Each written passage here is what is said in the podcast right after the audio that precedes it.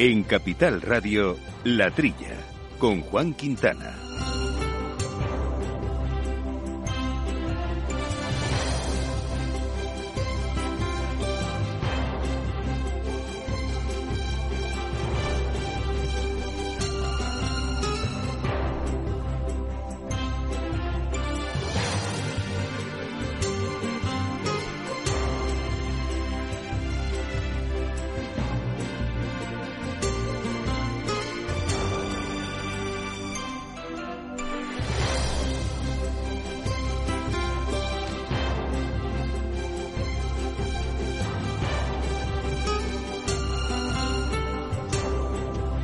Días, gente del campo, y buenos días, amigos del campo y de sus gentes. Bienvenidos una semana más aquí a la radio, la radio de la agricultura, de la alimentación, de la ganadería, de los asuntos agroambientales que hacemos con Víctor Nieva al mando de los controles técnicos y aquí como compañeros habituales, eh, Jaume Segalés. Buenos días, Jaume. Muy buenos días, amigos y dispuestos a romper la pana también con Jesús Moreno, que nos atiende hoy desde, desde su teléfono. Jesús, buenos días.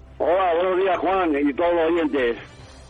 Pues una semanita, como siempre, llena de actividad. Ha sido también, hay que recordar, el Día de los Enamorados. Y diréis, bueno, ¿qué tiene que ver eso con, con la agricultura? Pues tiene, tiene mucho que ver el, problema de la flor cortada, un sector relevante para muchos eh, territorios y cómo ha ido este año, porque recordarán nuestros oyentes que con, el, eh, con la pandemia hubo un problema muy serio en este sector. Bueno, pues parece que las cosas a priori al menos no iban tan mal. Quizá un poco pronto para evaluarlo, porque este día acaba de producirse hace escasamente unos eh, cuatro o cinco, pero ahí está Luis Manuel Rivera, responsable de Flor Cortada de COAG, que nos avanzará datos eh, sobre esta cuestión. Y también vamos a hablar hoy de un producto muy, muy eh, no solo interesante, sino estratégico para nuestro sector alimentario, que es la soja, que forma parte del origen de la cadena de valor de la línea alimentaria, precisamente por su papel en la composición de los piensos. Se han reunido, ha habido un evento muy interesante con Argentina, que ya saben que es un gran exportador de soja y que ha coordinado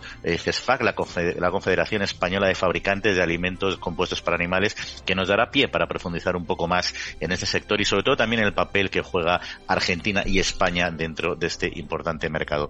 Bueno, otras cuestiones que también iremos poco a poco desbrozando porque la actualidad ha sido bastante intensa, con cuestiones también vinculadas al conflicto ruso-ucraniano y otros asuntos que vamos a ir poco a poco, como siempre, desbrozando. Les recuerdo, dentro, en todo caso, nuestro correo electrónico para cualquier cuestión que nos quieran plantear, que es la trilla arroba capitalradio.es. Al mal tiempo, mala helada. El cambio climático lo ha cambiado todo y los riesgos son más y más imprevistos, como las lluvias, las heladas o el pedrisco. Por eso necesitas un buen seguro agrario que garantice tu tranquilidad. Y ahora es el momento de contratar tu seguro de frutales. Agroseguro. Trabaja sobre seguro.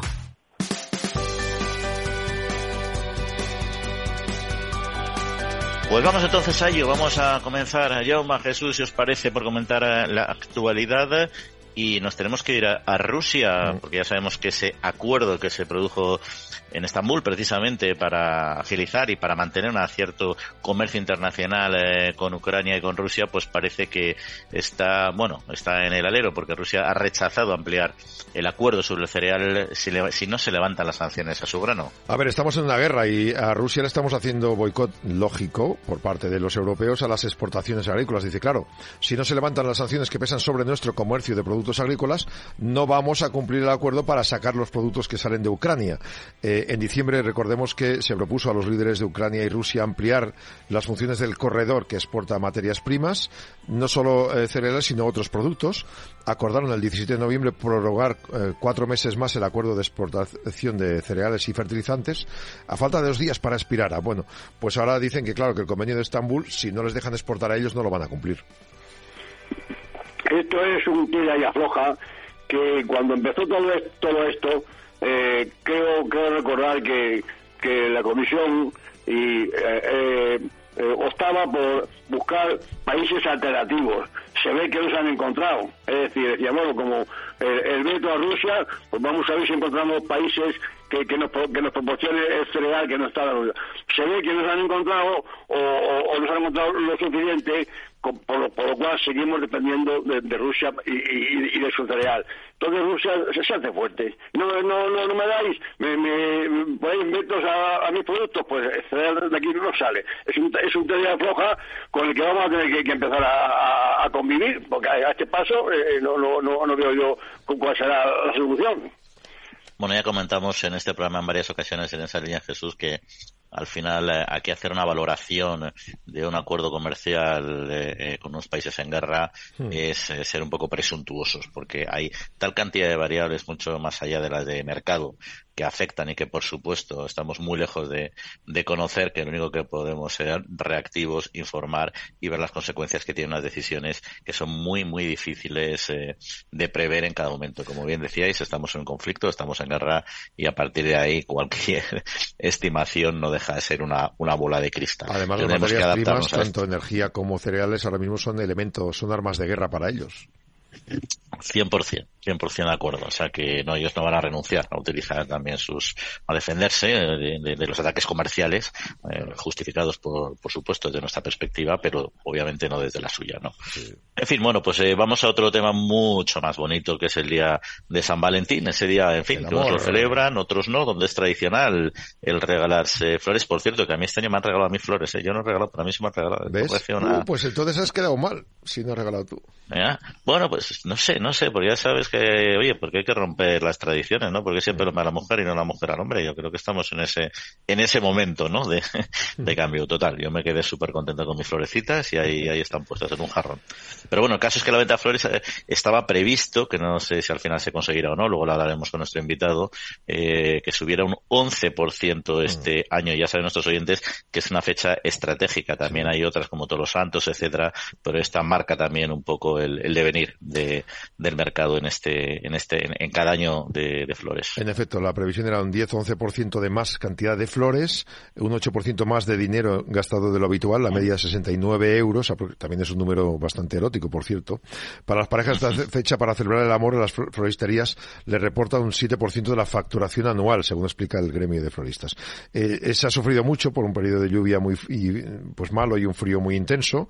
Eh, los enamorados pueden encontrar flores suficientes, hay, no hay restricciones al transporte, efectivamente, y las rosas siguen siendo pues lo más importante, lo más tradicional eh, para el Día de los Enamorados, rosas naturales. El perfil del comprador, pues bueno, pues eh, los hombres suelen ser los que más regalan, eh, cuidado que también a gente como a, como a Juan también le regalan, pero bueno, 58% de los compradores hombres compramos y un 28% tienen entre 35 y 54 años, entra en nuestro baremo más o menos. La Asociación de Floristas dice que a pesar de que las flores se encuentran entre lo más buscado por Internet y el e-commerce, se consolidan en las tendencias los hábitos de la compra en tienda física como principal canal. Eso es también bastante interesante. También eh, el servicio de venta por teléfono con asesoramiento personalizado. Así que el que no compra flores porque no quiere, porque puede hacerlo de muchas maneras distintas. Yo no, he dejado de, comprar flores a mi mujer desde, siempre, vamos. No hay, vamos, es que ni, se me olvida ni se me ocurre. Mamá, me sale del alma. Os puedo decir que las rosas el día de San Valentín, aquí en cercanías de mi barrio, costaban 5,95 cada rosa. No huelen como las rosas de antes, no sé, si, no sé si son de Colombia o son nuestras, ojalá que fueran nuestras, pero vamos, yo nunca falto con las rosas el día de San Valentín. Y yo no vengo aquí en este dice que dice, como, como ha dicho Jaume, que que son los hombres eh, los que han consumido el 58% de, de los que compran. Y, y de ese 58%, el 28% tiene entre 35 y 54 años. O sea que yo, yo estoy en esta estadística, porque tengo algunos más de 54, pero sigo con mis flores el día de San Valentín. Pues bueno, yo, yo os he de reconocer que nunca regalo flores el día de San Valentín, ¿eh? Es decir, este año me las han regalado a mí, como decía, proyectado, no tiene sus cosas. Tú, yo, no te has pronunciado, ¿eh? Que aquí nosotros eh, hemos dado pues la cara, en un sentido o en otro. Normalmente cada año llevaba flores a todas las mujeres de mi familia, pero este año he sido tan patán que no he llevado nada. A cambio les he comprado unas pizzas, que no sé si ah, ha compensado o no. Había antes unas pizzas que las daban con forma de corazón, que ahora ya también las han quitado. Y entonces llegaba a casa con unas flores y unas pizzas con, con eh, el tema de San Valentín. Pues ahora ni unas ni otras. Así que, no, ciertamente este año no he cumplido. Bueno, está bien. Al sector productor de flores no les vas a ayudar mucho con esa decisión de, de no, de, no regalar flores y de sustituirlo por pizzas, pero bueno, oye, cada uno para cada maestría tiene su librillo. Sí, la verdad es que sí. Eh, Hay que cumplir. La verdad es que dando cariño, pues las flores son una buena manera. Ahí o como por ejemplo por San Jordi, como tú bien dices, en muchas épocas nos lo puede decir nuestro experto, pero vamos, yo creo que sí, que, que flores es bueno siempre regalar. Pues como lo tenemos ya esperando, vamos a, tenemos otras noticias de actualidad, pero para no hacerle esperar más, vamos a profundizar un poco más, ya no tanto en la parte comercial, que también por supuesto, pero sobre todo en la un importante sector productor. Agrobank les ofrece este espacio.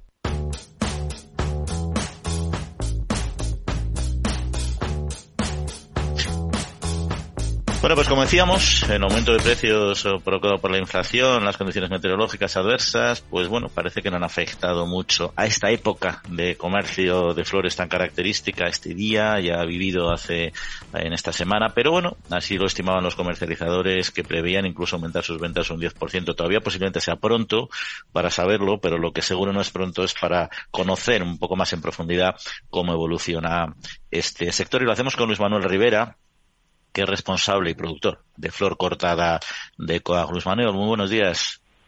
Buenos días. Bueno, ¿cómo, cómo ha estado este mercado en la pasada semana y fechas previas? ¿Habéis, habéis notado eh, tendencias positivas?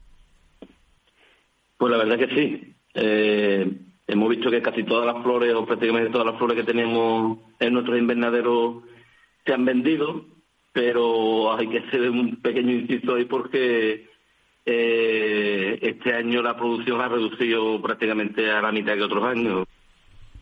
Antes de la pandemia había unas 400 hectáreas de flores y, y ahora después de, la pandemia, la, la guerra, la invasión de Rusia a Ucrania, eh, la huelga de transporte, la subida de los costes de producción, que esto ya nos ha rematado, pues muchos agricultores no han sembrado su invernadero de flores y entonces hay, hay menos producción que, que otros años. La demanda eh, está siendo más o menos como antes de la pandemia, pero la oferta es un 50% más, más pequeña. Eso es algo que además ya yo creo que se vislumbraba cuando ya tuvimos oportunidad de charlar de cómo estaba afectando a este sector en concreto, sobre todo en el confinamiento, y que estaba torpedeando mucha mucha producción. Y yo creo que esa inercia al final ha hecho frenar a muchos productores, como bien decías, ¿no? Pero esa, ese, ese mantenimiento de la demanda y esa reducción de la oferta está afectando en positivo a, o afecta en positivo al precio. Hombre, eh, los precios es verdad que están más, más altos que otros años, pero el, agricultor está ganando más o menos lo mismo que ha ganado otros años, porque eh, todos los insumos, bien sea abono, plástico, eh, productos fitosanitarios, bueno, y si, hablamos, por ejemplo, de la luz y del gasoil, que nuestro invernadero, mmm, algunas, algunas flores necesitan calefacción para mantenerse, para mantener el ciclo vegetativo, pues el precio que estamos viendo a pie de calle lo, estamos sufriendo también los agricultores. Entonces, si el precio está un poco más alto, el agricultor va a seguir ganando lo mismo que hace que hace dos o tres años, porque la subida de costes de producción está disparada, vamos, desorbitada. Es una cosa que por eso han dejado de sembrar muchos agricultores. Entonces, lo de exportar e importar, eh, ¿estamos exportando flores o estamos importando flores? Con estos motivos que me está contando usted. Estamos exportando flores, pero también, por ejemplo, ahora Los Enamorados, eh, la rosa, aquí en la costa noroeste de Cádiz y el Bajo Guadalquivir, que es eh, el epicentro de la flor cortada a nivel nacional, las rosas que están viniendo vienen de Ecuador y de Colombia, no vienen no, no son de, aquí de, España. Eh, vamos, sobre todo de esta zona. ¿Por qué? Aquí empezamos a sembrar flor, rosa hace unos 20 años por ahí, digo 25 años, pero no podíamos competir con, con los precios que venían, al precio que venían las flores de, esos países. Entonces los agricultores que estaban sembrando rosa, que la rosa es una flor muy delicada, que necesita también mucha mucha tecnología para poder cultivarla, pues desistieron, no, no, vamos, arrancaron la rosa y destinaron su invernadero a otro tipo de cultivo porque no podía competir con las rosas de, de, estos países que he mencionado antes, porque eran insostenibles. Oye, Luis, y la, la producción en invernadero evidentemente debería estar o está desestacionalizada como tal en cuanto a la posibilidad productiva, entiendo yo, ¿no? Pero se mantiene mucha estacionalidad en la producción de, de, flor por estas, eh, condicionado por estas fechas tan, tan emblemáticas o se está mejorando en, esa cuestión y desestacionalizando? Eh, nosotros producimos todos todos los días del año. Vamos, tenemos flores todos los días del año. Y es verdad que en verano tenemos menos, menos flores pero hay fechas concretas, como puede ser Los Santos, eh, puede ser San Valentín, el Día del Padre, el Día de la, la Semana Santa, San Jorge, como os he dicho, eh, La Falla también vendemos muchas flores. Eh, Día de la Madre. El, Día de la Madre, el Día de la Madre aquí y el Día de la Madre en Inglaterra, que para nosotros es una fecha muy importante. El Día de la Mujer Trabajadora en Rusia, que se vendían muchas flores en, en Rusia en esta fecha y eh, el Día de la Madre mm, es cuando ya nosotros tenemos menos producción, aunque seguimos teniendo flores, pero en menos cantidad, y ya empezamos a preparar los invernaderos para, para la campaña siguiente, que, es otra vez los santos. Por ejemplo, este año, cuando llegue, cuando llegue el Día de la Madre, vamos a tener flores, pero ya empezamos a, desmontar lo que son los invernaderos, desmontar dentro de los invernaderos lo que son las navillas, cuadras y, y, las flores, preparar, desinfectar para, cuando llegue agosto, bueno, cuando llegue agosto, cuando llegue finales de julio, empezar a sembrar esquejes para los santos de, del año 2023 y entonces ya empezamos el ciclo el ciclo otra vez. Mm. pero seguimos no no, está, no es solo en algunas fechas tenemos flores todos los días del año Oye, además, eh, comuniones y bodas después de la pandemia que se están volviendo ahora, no hay fechas para en los restaurantes para, para celebrarlas ahora porque, porque todo el mundo está corriendo a hacerlo, a celebrarlas. ¿Eso también nos ayuda a, en esas épocas en primavera y julio a vender o en ese momento como estáis con poca producción tampoco os merece la pena? No, nos ayuda, mm, nos ayuda a vender todo, cada vez que hay una fiesta, por ejemplo, las fiestas patronales del 15 de agosto, mm. eh, se consumen muchas flores, las fiestas patronales del 8 de septiembre, se consumen muchas flores también. Eh, entonces, mm, ya te digo, ya, digo, tenemos flores todas las fechas del año, lo que pasa que si es verdad que, por ejemplo, para los santos, eh, que puede ser eh, 30 al 40% de las ventas anuales, eh, dejarlo en el 35%. Eh, tenemos más producción, sembramos más crisantemo, por ejemplo, que es una flor de la que más demanda los santos, y, o, o, más liciantum, más, más esto. Más, más, tenemos, tenemos más producción para eh, ciertas fechas, pero que después seguimos cultivando. Seguimos, tenemos, después de los santos también tenemos flores, en menos cantidad, porque es verdad que la demanda es más chica, pero mm, tenemos flores. Y, Luis, ¿os veis apoyados? Eh, este sector se ve apoyado por, por ayudas públicas. En concreto está pensando un poco en las ayudas por el incremento de costes fertilizantes que se han hecho públicas recientemente. Ahí nos hemos quedado fuera y mm, nosotros eh, hacemos un llamamiento a las distintas administraciones, eh, empezando por los ayuntamientos y terminando por Bruselas y pasando por la Junta de Andalucía y el Ministerio de Agricultura, que la flor cortar, que, genera muchos puestos de trabajo, es que es muy poco, en muy poco terreno, en mil o dos mil metros cuadrados, que siembran muchos miles de tallos. Entonces genera muchos puestos de trabajo. Eh, y no recibimos ayuda de ningún tipo. Nosotros, por ejemplo, de La Paz no tenemos ni idea. Yo, a mí me habla de La Paz y, no sé ni lo que es. Eh, entonces, eh, la flor cortada, que estamos localizadas aquí en, la costa noroeste, igual como las fresas en Huelva, igual como eh, los tomates a lo mejor en, en Almería, pues la flor cortada está localizada en un sitio concreto y, poquito a poco estamos viendo que, está desapareciendo eh, la superficie de cultivo. A principios del siglo había 1.200 hectáreas en, la zona y, y ahora quedan unas 200 hectáreas. 200 eh, hectáreas en, la costa noroeste y 50 o 60 hectáreas en el Bajo Guadalquivir. Entonces estamos pidiendo a, las distintas administraciones una línea de ayuda directa a la flor cortada para que los agricultores, mm, con la incertidumbre que hay, mm, mm, que, no sufran lo que, lo, que nos pasó en la pandemia o lo que nos está pasando cada vez que hay algún, Cualquier problema que hay en, el mundo, el primer sector que lo canta es la flor cortada, porque es un producto que no se come, un producto que está mm, para decorar y, la gente pues antes de antes de, de, comprar flores si el bolsillo lo tiene vacío pues y necesita comida compra comida. Entonces está claro mm, es digamos que es lo que se puede considerar de manera natural más prescindible en un momento de crisis, ¿no? Pero bueno, esperemos que eso revierta, esperemos que se recupere esa superficie de, flor cortada, porque además es necesario también para las economías locales, pues generación de mano de obra y otros factores muy positivos que tiene. Y entre tanto, pues nada, desearles que sigan ahí manteniendo al menos una cierta estabilidad de precios y que los costes bajen, que sería muy bueno para todos. Luis Manuel Rivera, responsable de flor cortada de Coa, muchas gracias por atendernos. Muchas gracias a ustedes por hacernos visión. Agrobank les ha ofrecido este espacio.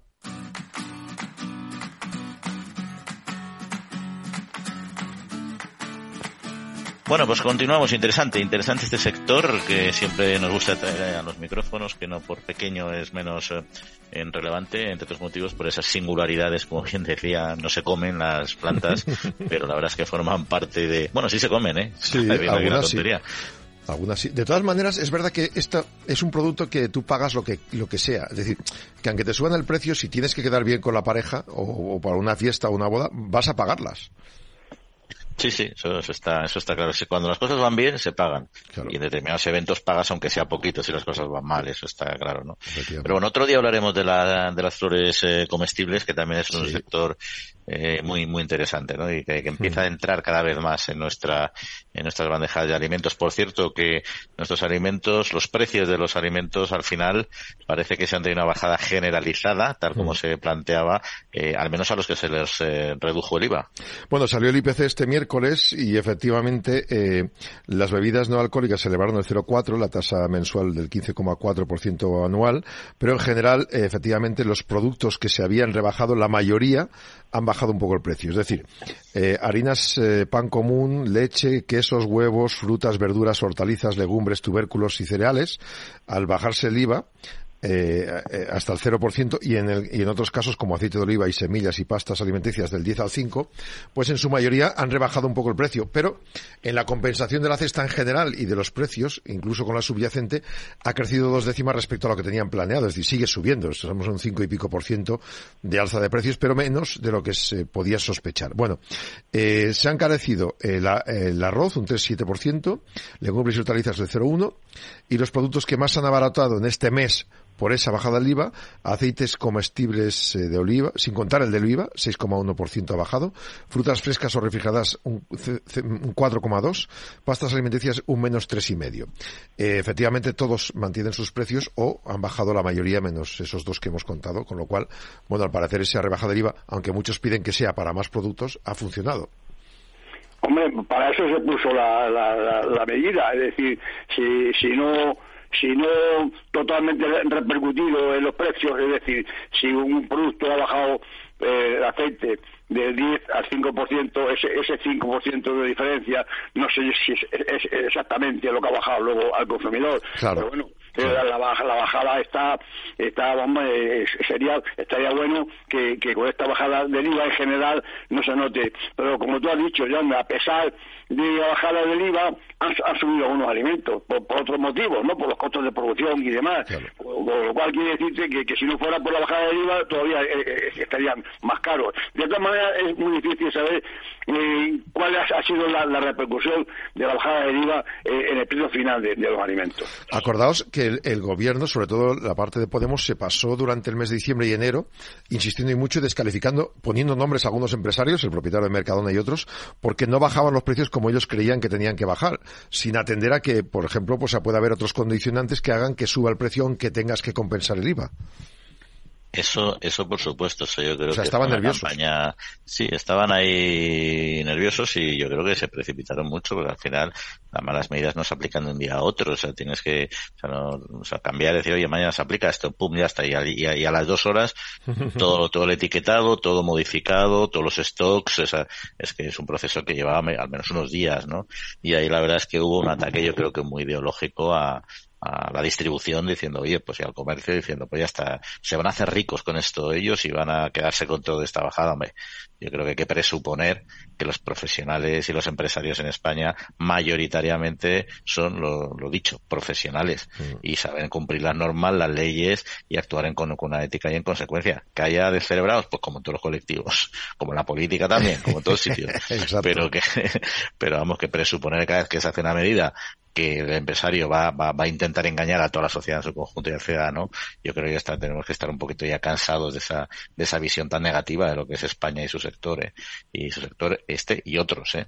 Así que yo me alegro, que efectivamente luego las cuentas exactas no se pueden hacer, seguro que alguien ha, ha hecho algo de picaresca, otros más, otros menos, pero vamos, va, con carácter general la medida ha tenido su impacto, ¿no? Y eso era lo que se buscaba, ¿no? Lo que no sé si vamos a conseguir frenar la gripe aviar, ¿no? Porque en Europa continúa sumando mm, eh, casos, ¿no? En Europa y, a nivel mundial, ¿no? Y ya se están activando ayudas importantes para que no se extienda. Lo de las barbas del vecino. Eh, de momento a Francia la Comisión Europea le ha autorizado a conceder 150 millones de euros de ayuda al sector avícola por el impacto económico de la gripe aviar. Eh, es un plan que se va a prolongar hasta el 31 de diciembre del año 24 para las empresas transformadoras y la industria avícola especializada. hay que decir que la Comisión ha evaluado el régimen y ha visto que es una medida necesaria, adecuada y proporcionada para remediar la grave perturbación del sector avícola causada por esta gripe aviar en Francia. Ojalá no pase la gripe aviar a otros países, porque aunque te den dinero, creo que esto tampoco palía los daños tan graves. ¿eh?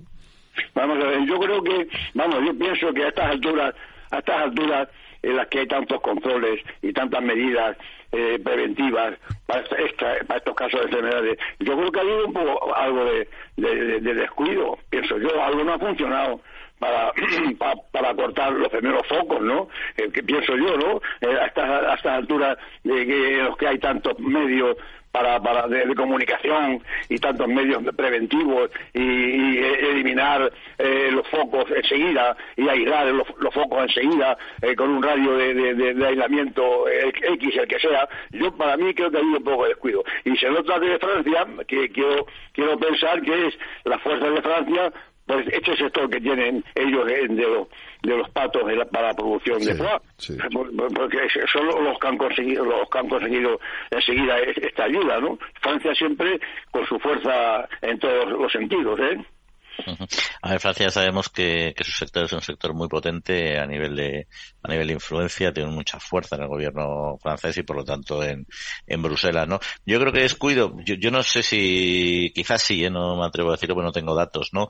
Pero lo que sí que es cierto es que es más difícil frenar una gripe como la aviar eh, donde la parte del vector de contagio viene por el aire, es decir, donde son aves también silvestres que van y vuelan y se posan en un sitio u otro, que por ejemplo una, una que vaya por tierra, pues como la, la peste porcina con los jabalíes o cualquier cuestión donde ya tienes una capacidad de, de control físico, porque claro, el espacio aéreo de las aves es más difícil de, de controlar, ¿no? Y ese es el riesgo también que tienen estas, estas enfermedades, ¿no?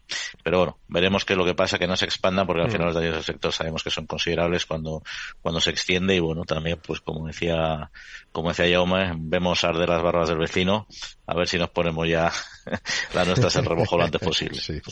Oye, y otra cuestión antes de pasar al, al siguiente tema que queríamos ya valorar también en profundidad el de, el de los piensos y el de la soja, una cuestión sobre etiquetado también, pero en este caso de los frutos secos, lo que es el etiquetado en origen tan necesario para muchos sectores, eh, para diferenciar precisamente y facilitar la toma de decisiones de, del consumidor, o al menos hacer que sea adecuada, y cooperativas agroalimentarias pues está pidiendo precisamente este, este etiquetado en los frutos secos. Sí, porque quieren que se valorice el producto ante los consumidores y esa es la manera de hacerlo ante los mercados extranjeros que no es que sea mayor o, distinta calidad, sino simplemente que se está haciendo con otros productos como frutas o hortalizas frescas y si se obliga a poner el origen país en los productos transformados como el turrón, polvorones, mazapán o mantecados que tengan frutos secos como ingrediente principal, esto va a ayudar eh, porque es un sector que está atravesando muchas dificultades eh, y ahora hay un incremento de importaciones de almendra procedente, por ejemplo, de Estados Unidos que provocan que la producción nacional esté prácticamente paralizada. Por tanto, dicen, no vamos a poder sensibilizar al consumidor de las bondades de la almendra nacional sostenible, saludable y parte importante de la dieta mediterránea si no contamos con las herramientas necesarias para distinguirla del resto de almendras que vienen de otros países y que se cultivan en otras condiciones. Este cultivo de almendras son 600.000 hectáreas en España, el 82% en secano, con rendimientos muy, muy menores a los de regadío, lo que dificulta su supervivencia en un contexto de máxima competitividad que deriva en escasos ingresos y baja rentabilidad.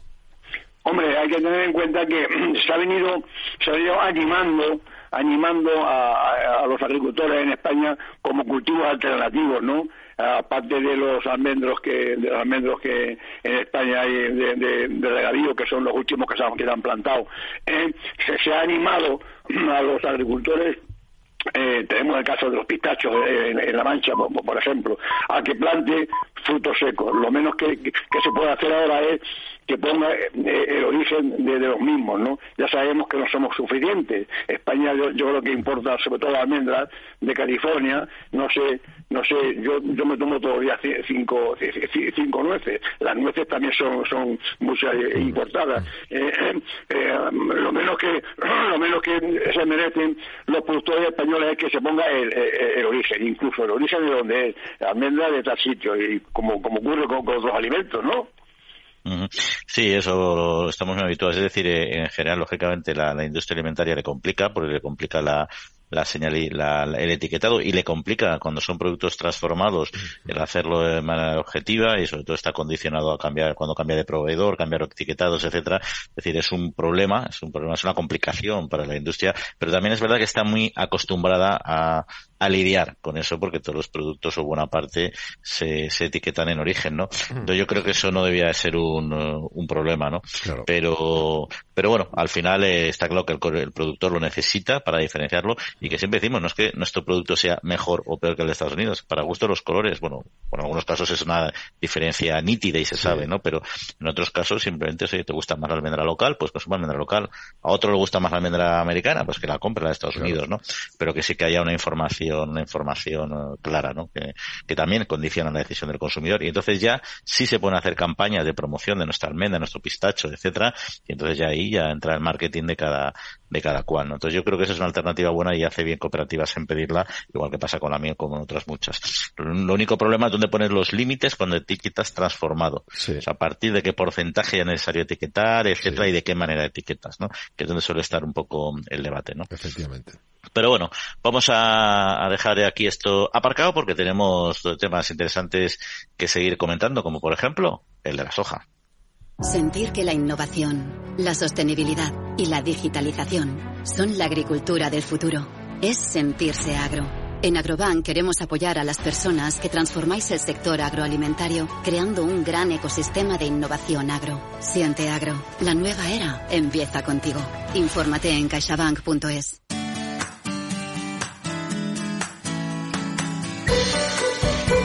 Bueno, pues ya lo comentábamos en la presentación del eh, programa, la importancia que supone que tiene la soja para la cadena alimentaria, para, porque es parte fundamental en la elaboración de nuestros piensos y de ella en concreto eh, se ha hablado en profundidad en una jornada Soja sin deforestación es posible organizada por, eh, por CESFAC, eh, por la Confederación Española de Fabricantes de Alimentos Compuestos para Animales, junto con la Embajada de la República Argentina en el Reino de España. Y para hablar de ello, para hablar de la soja, nos acompaña Jorge de Saca, Jorge de Saja, que es el director general de CESFAC Jorge, buenos días, como siempre. Buenos días, Juan. Juan, encantado de oírte. Una alegría. Oye, pues para entender un poco el porqué de, esta jornada, en primer lugar, ¿qué representa Argentina para la producción eh, de piensos y, de soja, por tanto, en, nuestro país? Pues un proveedor estratégico. Eh, la soja es imprescindible para la alimentación animal, es una fuente proteica a día de hoy sin ninguna alternativa y, soja es uno de los, perdón, y Argentina es uno de los tres proveedores estratégicos de España, junto con Brasil y Estados Unidos. Eh, y de hecho esta jornada, debo decir que es la primera de tres que habrá a lo largo de este año, eh, una referida a Argentina, otra referida a la soja de origen de Estados Unidos y otra a la brasileña, más o menos con la misma dinámica de organización las tres. Y es cierto que la producción de soja a nivel eh, mundial, precisamente por los grandes volúmenes que hay que producir y la gran superficie eh, que ocupa, siempre está íntimamente relacionada por, con cuestiones medioambientales. Aquí en concreto con la eh, reforestación. Después de lo que pudisteis escuchar, ¿cómo es posible, o sea, cómo de posible es producir soja sin reforestación? ¿Dónde está el límite? Bueno, efectivamente, eh, es, el objetivo es ese, el, que nos marca la legislación que entrará en vigor a lo largo del año que viene y que obliga a la soja y a muchas de las materias primas a asegurar que, aquella que se consume en Europa pues sea de un origen no deforestado. Este, esta primera jornada lo que queríamos evaluar cómo estaba la situación en Argentina eh, respecto al futuro cumplimiento de esa normativa. La verdad es que nos hemos quedado pues a gusto a gusto. Nuestro Argentina como país y lo que es la cadena de la soja está haciendo sus deberes bien para asegurar que en un plazo razonable toda la soja que allí se produzca venga de orígenes no deforestados. Eh, habrá que ver los otros orígenes cómo está. Lo que ya esta jornada ha dejado claro es que si bien desde el punto de vista de origen, bueno, pues están esforzándose en ello, en destino, en Europa y en España en particular, pero bueno, extensible a toda Europa, lo que todavía está muy verde, por no decir que está todo por hacer, es el mecanismo de verificación de control de la diligencia debida, por usar las palabras de la futura normativa del futuro evento comunitario, por parte de las autoridades nacionales. De España, pero también de estos países europeos, todavía no sabemos cómo se va a controlar, quién es el responsable de controlarlo, bajo qué protocolos o líneas de actuación tenemos. En fin, que es en nuestro lado del, del océano donde está todo por hacer, mm. todo por hacer para cumplir esa normativa. Esa trazabilidad entonces debe depender, imagino, también del país de origen, ¿no? Es decir, montar un sistema por el cual se pueda garantizar desde Argentina, desde Brasil, desde Estados Unidos, que ese barco con soja viene de tal sitio, ¿no? Eh, sí, efectivamente, y, de hecho eso es lo que viene a llamar la diligencia de vida. En el papel, lo que nos han presentado, el sistema que nos han presentado la cadena de valor argentina es satisfactorio. Eh, ¿Qué pasa con los dos orígenes? Pues bueno, el otro día decíamos en una frase es que Argentina quiere como país cumplir y parece que puede hacerlo, aunque quedan algunas dudas. Eh, Brasil es una incógnita si quiere o no puede, porque además en este tema, pues con el nuevo gobierno parece que cambia de política. Y Estados Unidos puede demostrar que produce en zonas no deforestadas, pero no quiere. Mm. No quiere por otros condicionantes, bueno, pues porque esta normativa europea está basada, entre otros, en un control, una geolocalización de las parcelas y Estados Unidos pues no quiere, no quiere porque además no puede por ley, eh, no puede por ley eh, dar la localización ni de su producción alimentaria ni de muchas otras cosas que consideran estratégicas. Ahí tenemos una dificultad muy insalvable en ese origen. Pero bueno, esta primera jornada iba referida pues a una tercera parte de nuestra de nuestro suministro que es Argentina y parece que quiere y puede.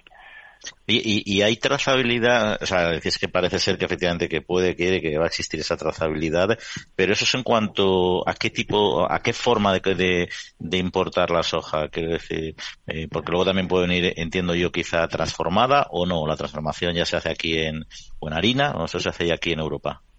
Bueno, a veces se importa en haba, se importa en harina, eso depende de la época del año y de muchos factores, pero eh, digamos que Argentina lo tiene muy avanzado porque ya en los estudios que hizo CESFA, pues en el 20, dentro de lo que es la agenda CESFA de sostenibilidad, vimos que un muy alto por ciento de, la soja que importábamos regularmente de Argentina, más allá del 90%, ya se podía en zonas que legalmente no eran deforestadas.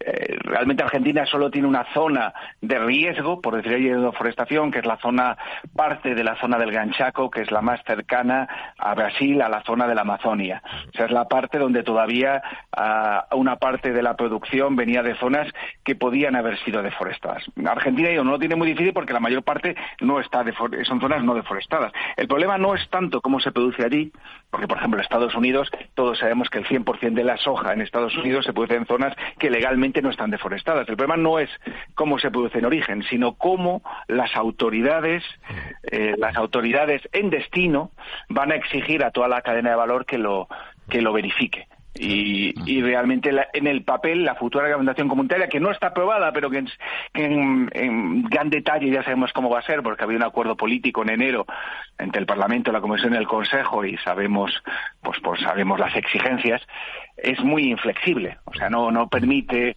no permite que cada país eh, simplemente dé un papel y diga, oye, mira, estoy en una zona deforestada, por lo cual ya está bien fin, queda mucho por, por, por determinar de cómo se va a hacer ese control en destino.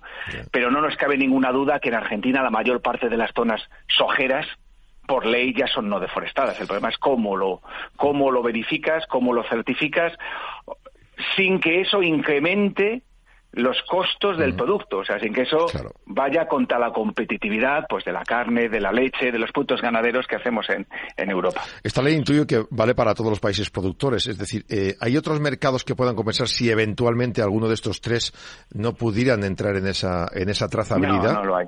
No, lo hay, no lo hay. Soja, Estados, eh, perdón, Argentina, Brasil y Estados Unidos eh, es una cifra superior al 95% de la soja que consumimos en la Unión Europea. Y, a día de hoy no hay alternativa en la soja. Eso no quiere decir que, que se ignoren otras fuentes proteicas, pero bueno, mm, en medio la soja, en término medio, es el 12-13% de la fórmula de un pienso y no hay, no hay otras fuentes proteicas vegetales o no alternativas, ni otros orígenes productores de soja. Por lo cual, en el, en el plazo de este año y pico habrá que encontrarla una, una solución operativa, mejor o peor, pero habrá que encontrarla. Oye, Jorge, y aunque no era objetivo de esta eh, reunión, porque hablamos de, de regulación, la soja modificada genéticamente eh, está está suponiendo una barrera importante eh, el rigor de la Administración Europea en cuanto a cultivo y comercialización de organismos modificados genéticamente para la comercialización e importación de sojas?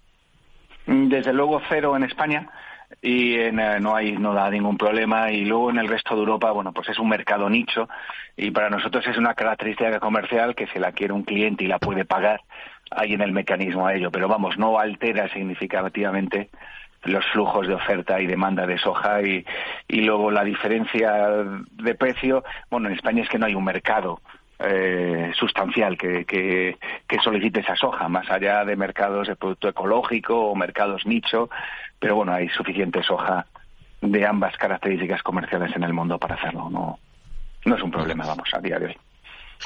Y, y luego sobre la, la futura reglamentación comunitaria que comentabas, hasta qué punto va a afectar solo al comercio de la Unión Europea, que entiendo que es muy potente con estos polos de producción, o, va a afectar también al mercado en su totalidad, aunque de hecho solo regule el mercado europeo.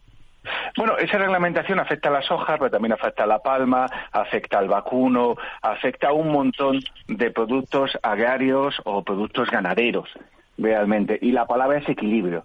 La prueba es que intentar conseguir que, esas exigencias se puedan gestionar de tal modo que podamos seguir importando esas materias primas, porque que son muchas, digo, son también el cacao, es también el café, de manera que sea competitivo transformarlas en la Unión Europea. Hablando claro, y es lo que decimos siempre, tenemos que conseguir cumplir las obligaciones, no planteamos no cumplirlas, pero sin que al final acabe siendo más operativo no traer la soja y transformarla aquí y traer el pollo de Brasil o de donde sea eh, en detrimento de nuestra capacidad de producción. Ahí, ahí va a estar la, la, bondad de esta legislación muy medioambiental, muy ambiciosa, decir, oye, pues a ver cómo la implementamos sin cargarnos la producción de alimentos en Europa.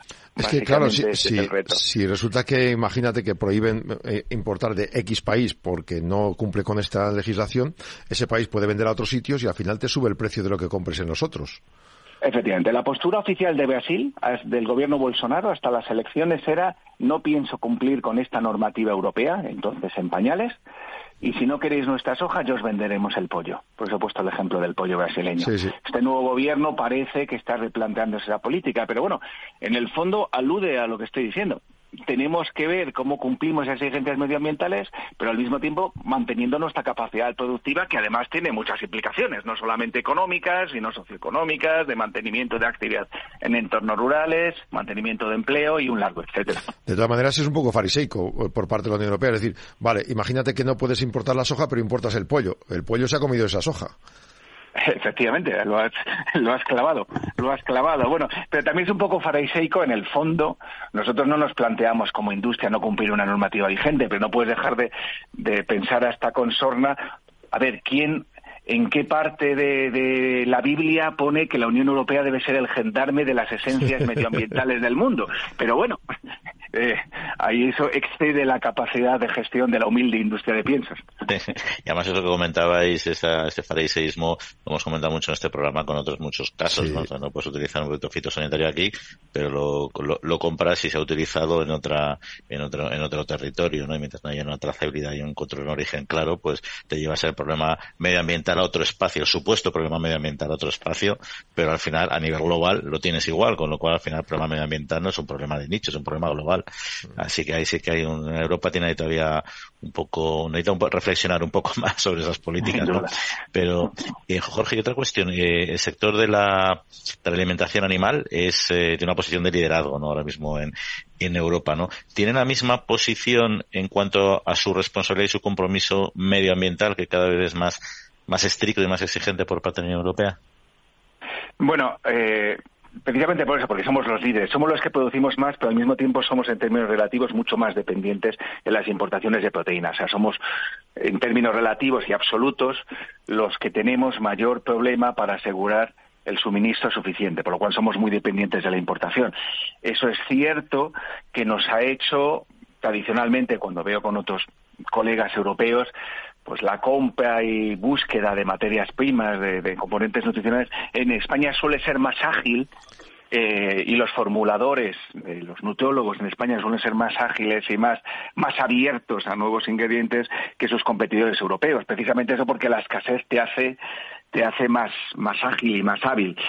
Eh, y si estamos en una situación comparativamente mejor, pues aparte de esa mayor resiliencia y capacidad de, adaptación de fórmulas, es cierto que hemos sido también los primeros en hacer los deberes. O sea, nosotros, la industria española de piensos, la agenda CESFAC es de finales del 19. La agenda CESFAC es la que establece nuestros objetivos mucho antes de que se apruebe la normativa, pero ya sabiendo que se iba a trabajar en esa normativa, nuestros objetivos respecto al suministro de soja no deforestada.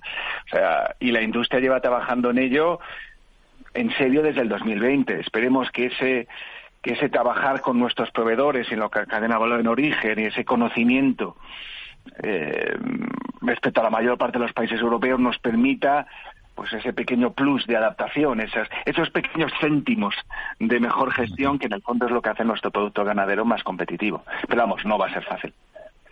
Jorge, pues como siempre, un placer charlar contigo aquí de estos temas que también conoces. Hasta otra ocasión.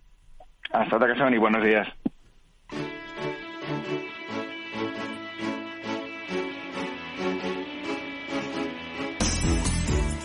Bueno, pues eh, interesante como siempre esta, este testimonio, esta información que nos traslada Jorge de Saja de un sector tan relevante para nosotros como de los piensos y el condicionante que tiene con la soja. Pero bueno, hay otras cuestiones que queríamos eh, comentar antes de entrar en nuestro querido espacio de la España medio llena y es, por ejemplo, la producción en el sector de los vegetales congelados, que ha descendido por primera vez en 10 años, que no es poca cosa. Efectivamente, llevaban creciendo 10 años seguidos y se han dado cuenta de que han caído uh, un 8% las ventas. Climatología muy adversa es el principal motivo, dicen, pero por categorías, por ejemplo, el descenso en la producción de guisante, 35%, espinacas, 23%, 23 las cebollas, 19 las patatas, 19 el calabacín y lo mismo las judías verdes.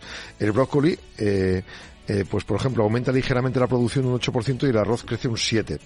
El descenso prácticamente generalizado pues está requiriendo nobles, notables esfuerzos a todo el sector para seguir trabajando y ser competitivos. La agricultura española juega un papel clave a nivel mundial y claro, efectivamente este descenso pues no ayuda mucho.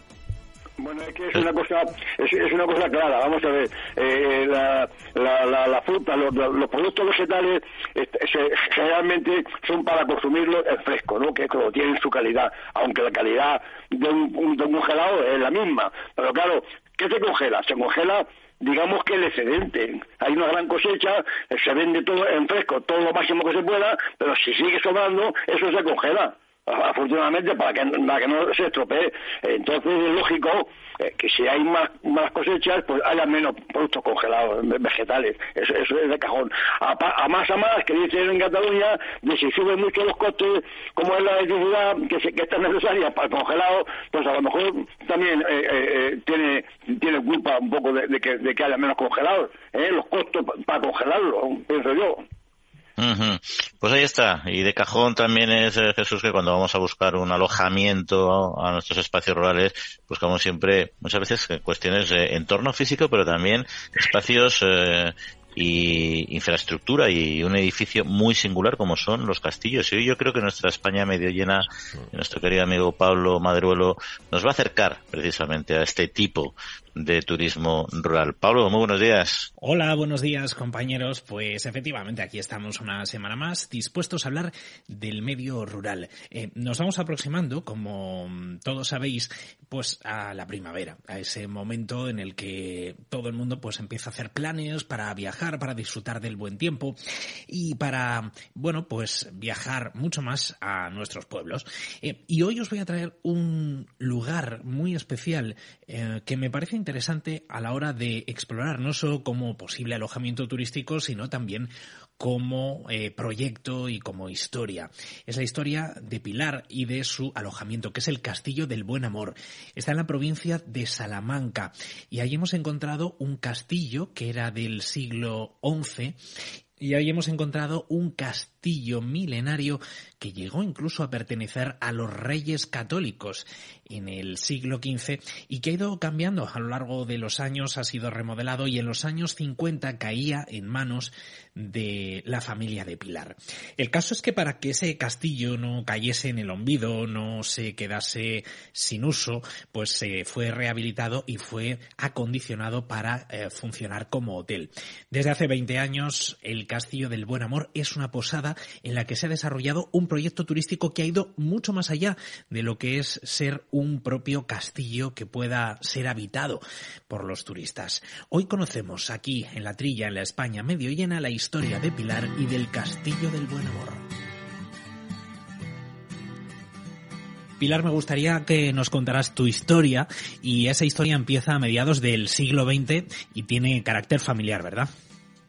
Eso es, en la mediados del siglo XX mi familia compró un castillo abandonado en medio del campo en la provincia de Salamanca y lo rehabilitaron para convertirlo en hotel. Sin embargo, eh, realmente la apertura como hotel no fue posible hasta 2003, hace 20 años.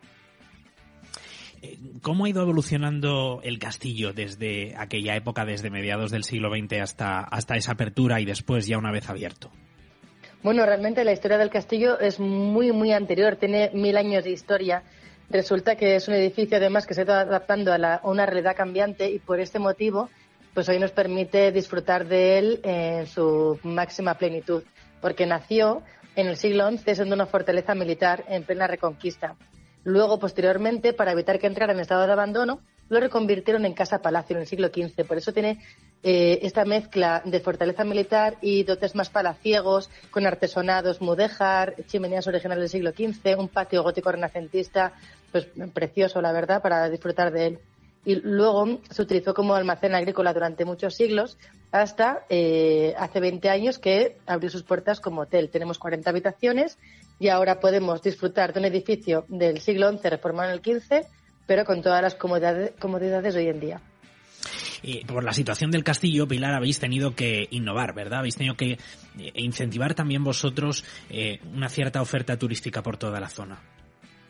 Claro, al final, pues mm, tenemos el, el handicap, o bueno, es una parte buena y una parte mala, es decir, estamos en medio del campo esto conlleva una serie de dificultades, aunque más que dificultades yo lo veo como retos, ¿no? Pues la conectividad, eh, el estar apartados de los núcleos urbanos, pero al mismo tiempo nos, nos da pues muchos, muchos beneficios, como son pues disfrutar de la naturaleza y, poder estar en un entorno único y, precioso. Entonces, eh, pues tenemos el alojamiento que por un lado, pues ofrecemos al viajero vivir la historia, vivir una experiencia distinta, eh, poder acercarse hacia el pasado, dejar volar tu imaginación, pero al mismo tiempo también tenemos que adaptarnos y ofrecer también pues experiencias acordes con los viajes de hoy en día. Es decir, la gente ya no solo busca alojarse en un sitio sin más, sino que quiere vivir experiencias distintas. Turismo activo de aventura, turismo gastronómico, turismo religioso. Entonces, hemos intentado eh, buscar una oferta turística que satisfaga a nuestros clientes. Por ese motivo, pues tenemos muchos acuerdos con muchas empresas de la zona para unir sinergias y que el viajero pueda disfrutar en su máxima plenitud pues de toda nuestra comarca. Además, en el propio establecimiento, pues eh, hicimos una plantación de viñedo y una bodega propia para poder diversificar nuestra oferta y así podemos también pues ofertar actividades de no turismo que también gustan mucho y también pues masajes un poco para más turismo relajante y, la verdad que nos encanta, nos encanta adaptarnos a las necesidades de los viajeros, nos encanta recibirlos. Al final, Pilar, con todo este proyecto estáis dinamizando la zona y además creando empleo, ¿no? Sí, tenemos actualmente 32 puestos fijos y eh, estos puestos se ven incrementados en seis personas en, en época estival porque al final pues el turismo es muy estacional, sobre todo de los meses de verano. Entonces nos ayuda a fijar territorio porque la mayoría de las personas, bueno, son mujeres eh, y también provienen de pueblos de 500 habitantes de nuestro entorno. Por lo tanto, esto, esto para nosotros es muy importante, ¿no? Porque eh, es importante que la gente pueda seguir viviendo en sus pueblos y que tengan el puesto de trabajo cerca de sus viviendas. Y, luego también estamos muy, muy concienciados con la sostenibilidad del medio ambiente. Por este motivo también todas nuestras energías son 100% renovables, no tenemos ninguna energía fósil, ninguna energía de combustión y también disponemos de mm, cargadores eléctricos de coches para mm, que ofrecemos de forma gratuita para los clientes que así lo que así lo soliciten. Entonces, creo que esto es el futuro realmente eh, y de hecho es también el castillo, el, que, eh, el edificio, el que se está adaptando a una, a una realidad cambiante para poder sobrevivir y poder permanecer para que en, en el tiempo, para que las generaciones venideras también puedan disfrutar de él. Entonces, no, no hay otro, ahora mismo no hay otro camino que no sea la sostenibilidad en el turismo y en el medio ambiente. Al final, Pilar, estamos en un castillo del siglo XI que se reforma en el siglo XV, que se adquiere en el XX y que se adapta al XXI. Son cuatro siglos y supongo que a eso, eh, es, es, eso es uno de los elementos que más le gustan a la gente. ¿Qué os comentan cuando van a visitaros? ¿Qué es para ellos dormir en un castillo? Mira, la gente, bueno, es que es una experiencia única, es que es un hotel distinto, un hotel diferente. Y, ya no solo eso, sino lo que más nos gusta a nosotros es que lo que más valoran del castillo es su personal. Y para nosotros eso es una satisfacción increíble, porque es cierto que somos un equipo y es una empresa familiar, pero es que ante, ante todo y por encima del edificio están las personas que, que, hacen, que, que hacen que todo esto sea posible. Entonces, para nosotros es un orgullo que, que la mayoría de la gente que se hospeda pues nos digan esto de, feedback, ¿no? Que, lo mejor es el trato, lo mejor es el personal y, nos encanta, nos encanta, la verdad. Al final no solo es un alojamiento, Pilar, por todo lo que estás diciendo, es una experiencia inmersiva, ¿no?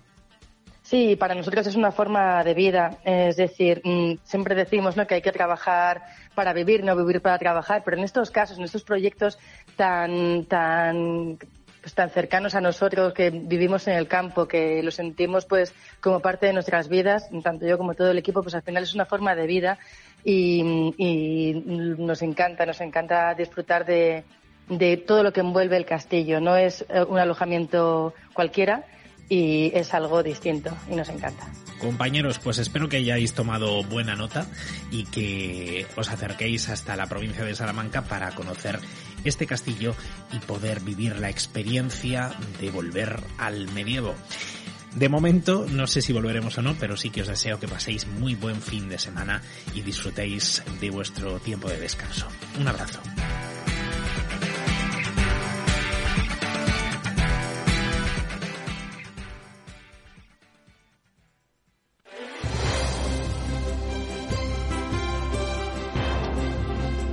Pues estupendo esta, este testimonio como siempre nos ha traído nuestro compañero Pablo. No sé si es tan estupendo lo que han planteado 12 países de la Unión Europea, entre ellos España, que han reclamado por carta a la Comisión Europea que, que mantengan alterada la protección legal del lobo gris y se ponen con eso a, a la resolución del Parlamento Europeo. Sí, aunque dicen que el daño al ganado es inevitable cuando estos grandes carnívoros coexisten, pero que es necesario contemplar la protección al lobo de, forma justa, comunicando con expertos y agentes concernidos. En España las comunidades autónomas loberas, Galicia, Asturias, Cantabria y Castilla y León, están de uñas, dicen que no, que, que se está causando muchos problemas. Fíjate, un problema que ha causado esa von der Leyen, sí, porque la presidenta de la comisión, eh, Ursula von der Leyen, vio como el 1 de septiembre un lobo eh, mató a su pony de 30 años llamado Dolly, eh, que tenía en su finca en la Baja Sajonia. Toda la familia está terriblemente disgustada. No sé si von der Leyen va a apoyar a las comunidades que no les gusta tanto tener lobos, dado el hecho de que... No sé, yo, espero que la tengamos ya de nuestro lado, sería un gran avance. Más lástima por su pony, que no quiero arreglarme por ello, pero vamos, Ahí está. Jesús, seguimos con el debate del lobo como siempre a 100%, ¿no? Pero bueno, tendremos que continuar en otro programa porque esto va a dar mucho de sí. Yo creo que debía haber, de, haber ido montado, montado en el pony cuando la atacó el lobo, que, que, hubiera ido montada ella en el pony. Así se, se, se, ponía al lado de, nuestra provincia, ¿no?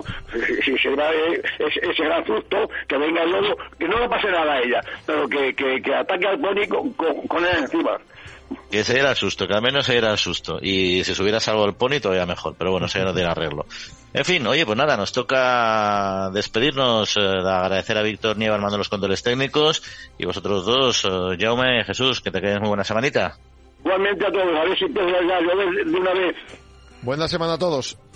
Y a todos, como lo he dicho, que pasen muy buena semanita y en siete días volvemos a estar con ustedes. Cuídense.